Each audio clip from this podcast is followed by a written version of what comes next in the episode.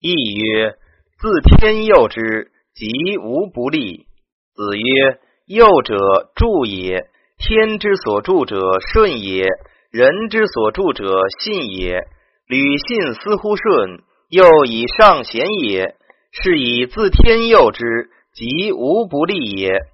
本义是大有上九爻义，然在此无所属，或恐失错简，宜在第八章之末。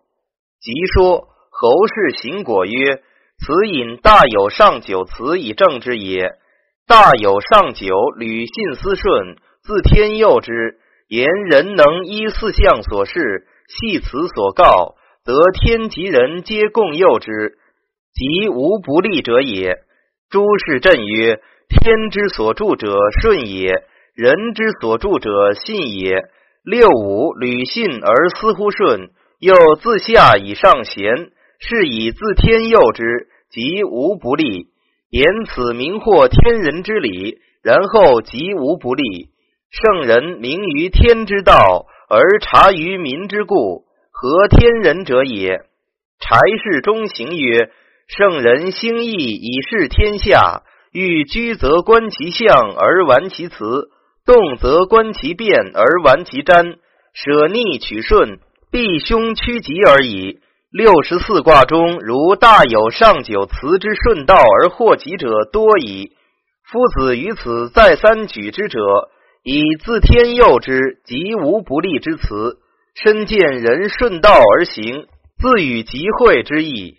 何氏凯曰：“取大有上九爻辞以结上文，居则观象而玩辞，动则观变而玩瞻，则孜孜上贤之意也。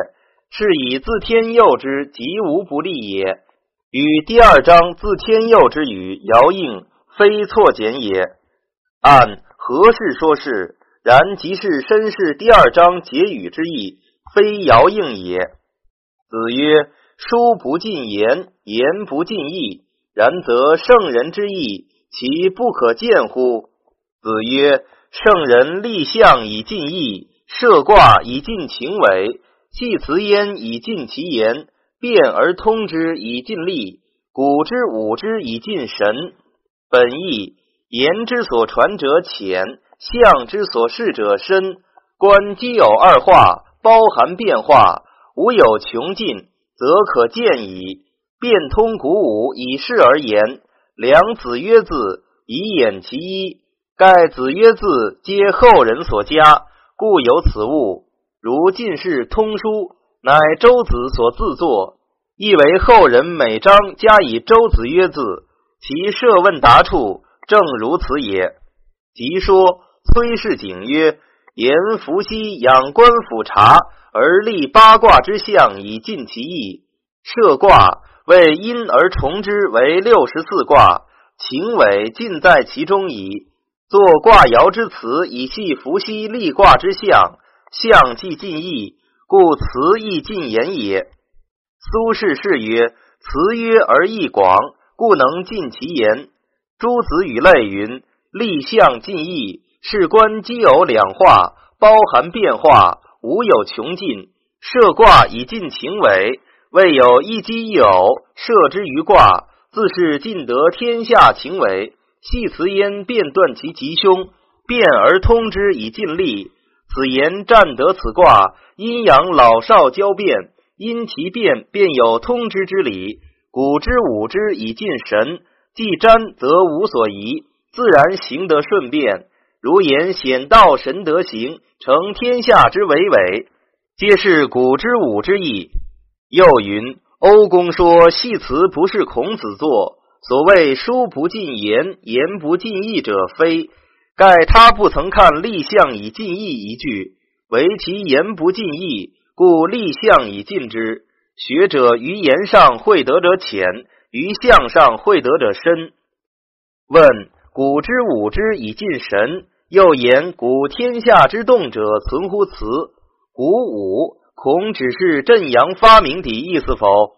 曰：然。盖提思警觉，使人各为其所当为也。吴氏成曰：立象为西皇之画卦，所以示者也。晋义谓虽无言而与民同患之意，悉聚于其中。设卦为文王设立重卦之名，晋秦伟为六十四名，足以尽天下事务之情。此为文王周公之彖爻，所以告者也。西黄之卦画，足以尽意矣。文王又因卦之象，设卦之名以尽情为。然卦虽有名，而未有辞也。又系彖辞爻辞，则足以尽其言矣。设卦一句，在立象之后，系辞之前，盖尽尽意之序，其尽言之端也。梁氏吟曰：“意非言可尽，则立象以尽意矣；言非书可尽。”而又谓系辞尽其言，何也？曰：言止于事而已矣。而义之无穷，圣人故贵于象也。故特守之曰：立象以尽义。前世致立曰：圣人之义不能以言尽，而尽于立象。此圣人以象为言也。因而系辞，凡圣人所欲言者，又未尝不尽于此。按。立象，诸子谓指奇偶二化；崔氏、吴氏则谓是八卦之象。四为得之。崔氏说又教名也，变通古武，与类俱着占氏说。然须知象辞之中，便已具变通古武之妙，特因占而用耳。故下文化而才之存乎变，推而行之存乎通，皆是指象辞中之理。有变有通，非专为七八九六之变也。古五即是下文古天下之动意，又按象足以尽意，故因象系辞，足以尽言。但天意焉字而意自明，胜彼之妙也。乾坤其意之运也，乾坤成列而意立乎其中矣。乾坤毁，则无以见义。亦不可见，得乾坤或几乎息矣。本义运所包蓄者，由一之助也。义之所有，阴阳而已。凡阳皆乾，凡阴皆坤。化卦定位，则二者成列，而义之体立矣。乾坤毁，为卦化不利；乾坤息，为变化不行。即说胡适言曰。此言大义之道，本始于天地。天地设立，阴阳之端，万物之理，万事之情，以致寒暑往来，日月运行，皆由乾坤之所生。故乾坤成而易道变化建立乎其中矣。若乾坤毁弃，则无以见义之用；义既毁，则无以见乾坤之用。如是。乾坤或几乎息矣。张子曰：“乾坤天地也，义造化也。”苏轼是曰：“乾坤之于义，由日之于岁也。除日而求岁，即可得哉？故乾坤毁，则义不可见矣；亦不可见，则乾为独阳，坤为独阴，生生之功息矣。”叶氏良配曰。乾位乎上，坤位乎下。乾坤成列，而义以立乎其中矣。四德之循环，万物之出入，义与天地相为无穷。必乾坤毁，则无以见耳。若义不可见，则乾坤或几乎息矣。按此节及形而上者一节，皆是就造化人事说，以见圣人立象设卦之所从来。谓是说卦化失变，夫象以下，方是说圣人立象设卦系辞之事。是故形而上者谓之道，形而下者谓之器。化而裁之谓之变，推而行之谓之通，举而错之天下之民谓之事业。本意卦爻阴阳皆形而下者，其理则道也。因其自然之化而裁治之。变化之意也。变通二字，上章以天言，此章以人言。即说孔氏引答曰：阴阳之化，自然相才。圣人亦法此而财解也。程子曰：形而上者为道，形而下者为器。须注如此说，气亦道，道亦气也。又曰：系辞曰：形而上者谓之道，形而下者谓之器。又曰：立天之道曰阴与阳，立地之道曰柔与刚，立人之道曰仁与义。又曰：一阴一阳之谓道。阴阳亦形而下者也，而曰道者，为此语结得上下最分明。原来指此是道，要在人默而识之也。张氏俊曰：道行而上，神则妙之；气行而下，体则助之。道之与气本不相离，散而在天地万物之间者，其理莫不皆然。王氏宗传曰。道也者，无方无体，所以妙是气也；气也者，有方有体，所以显是道也。道外无气，气外无道，其本一也。故形而上者与形而下者，皆谓之形；化而裁之，则是气。有所指别，而名体各异，故谓之变；推而行之，则是变；无所凝滞。而运用不穷，故谓之通。举世变通之用，而错之天下之民，使之各尽其所以相生相养之道，故谓之事业。诸子语类云：形而上者谓之道，形而下者谓之器。道是道理，事事物物皆有个道理；器是行迹，事事物物亦皆有个行迹。有道须有器。有气须有道，物必有则。问形而上下，如何以形言？曰：此言最得当。若设以有形无形言之，便是物与理相间断了。所以谓结得分明者，只是上下之间分别得一个介指分明。气亦道，道亦气，有分别而不相离也。问。只是这一个道理，但即行气之本体而离乎行气，则谓之道；就行气而言，则谓之气。圣人因其自然，化而裁之，则谓之变；推而行之，则谓之通；举而错之，则谓之事业。裁也，行也，错也，都只是裁行错这个道。曰是。方士应祥曰。此节正好体认立象近义处，乾坤象也，而曰易之运。曰易立乎其中，则易尽矣。正以象之所在即道也。是故自承上乾坤来，形而上，形而下，所以具言行者，见得本此一物。若舍此一字，专言上者下者，便分两节矣。是故福相。圣人有以见天下之则，而拟诸其形容，象其物宜，是故谓之象。圣人有以见天下之功，而观其会通，以行其典礼，系辞焉以断其吉凶，是故谓之爻。本意重出以体下文，即说陆氏记曰：“此明说立象尽义，设卦尽情伪之意也。”孔氏引答曰：“下文即天下之则存乎卦，古天下之动存乎辞。为此故，更引其文也。即天下之则者存乎卦，古天下之动者存乎辞。本意卦即象也，辞即爻也。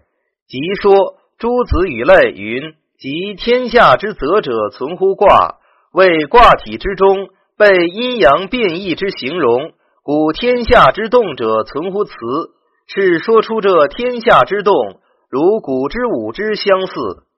于是演曰：则以象助卦有象，则穷天下之至杂至乱，无有疑者，故曰吉。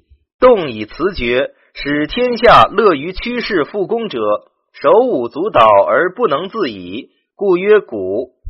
按。即天下之则，结立象以尽义，设卦以尽情为两句。古天下之动，结系辞焉以尽其言一句。化而才之，存乎变；推而行之，存乎通；神而明之，存乎其人；默而成之，不言而信，存乎德性。本意卦爻所以变通者，在人；人之所以能神而明之者，在德。子第十二章，即说。程子曰：“亦因爻象论变化，因变化论神，因神论人，因人论德性。大体通论易道，而终于默而成之，不言而信，存乎德性。”程氏敬成曰：“上系莫章归重德性，下系莫章一手皆出德性。此之德性，即所谓乾坤易简者乎？”张氏震渊曰。谓之变，谓之通。变通，因化财推行而有也。存乎变，存乎通。化财推行，因变通而失也。按化而财之，推而行之，结变而通之以尽力一句；神而明之以下，结古之武之以尽神一句。上文化财推行，是泛说天地间道理。故曰谓之变，谓之通。此化财推行，是说易书中所据。故曰存乎变，存乎通。研究易道之变处，见得圣人化财之妙；就易道之通处，见得圣人推行之善也。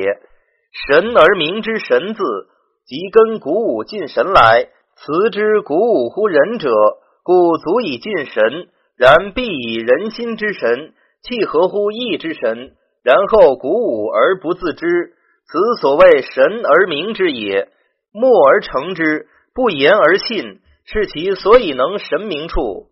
总论胡适丙文曰：上系凡十二章，莫乃曰书不尽言，言不尽意。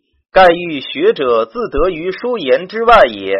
自立象尽意至鼓舞天下之动者，存乎辞。反复一之书言，可谓尽矣。莫乃曰默而成之，不言而信，存乎德性。然则一果书言之所能尽哉？得于心为德，履于身为行。义之存乎人者，盖有存乎心身而不图存乎书言者矣。按此章盖总上十一章之意而通论之，言不尽意，故立象以尽意。谓伏羲也，书不尽言，故因象而系辞焉以尽其言。谓文周也，象之足以尽义者，言之指陈有限，而象之概括无穷也。因象系辞之足以尽言者，象为虚仿之理，而概括无穷，则辞亦为假托之词，而包含无尽也。变通尽力者，象所自具之理。而所以定吉凶，鼓舞尽神者，此所发挥之妙，而所以成为为也。其言乾坤者，推象之所自来也。有天地，故有变化。至于形以观之，亦气焉而已；超乎形以观之，则道之宗也。因天地之变化而裁之，则圣人所由变也。因其可通之理而推行之。得人事所由通也。自古圣人所以定天下之业者，此而已矣。是以作义之圣，观乾坤之气而立象，推其变通之用而设辞，使天下后世欲才化而推行者，于是乎在其动可谓圣矣。虽然，象足以尽意，而有化前之意，故贵默而成之也。此足以尽言，而有言外之意，故贵乎不言而信也。此则所谓神而明之。盖学之不以观玩之文，而明之不以口耳之粗者也。德性谓有得于一简之理。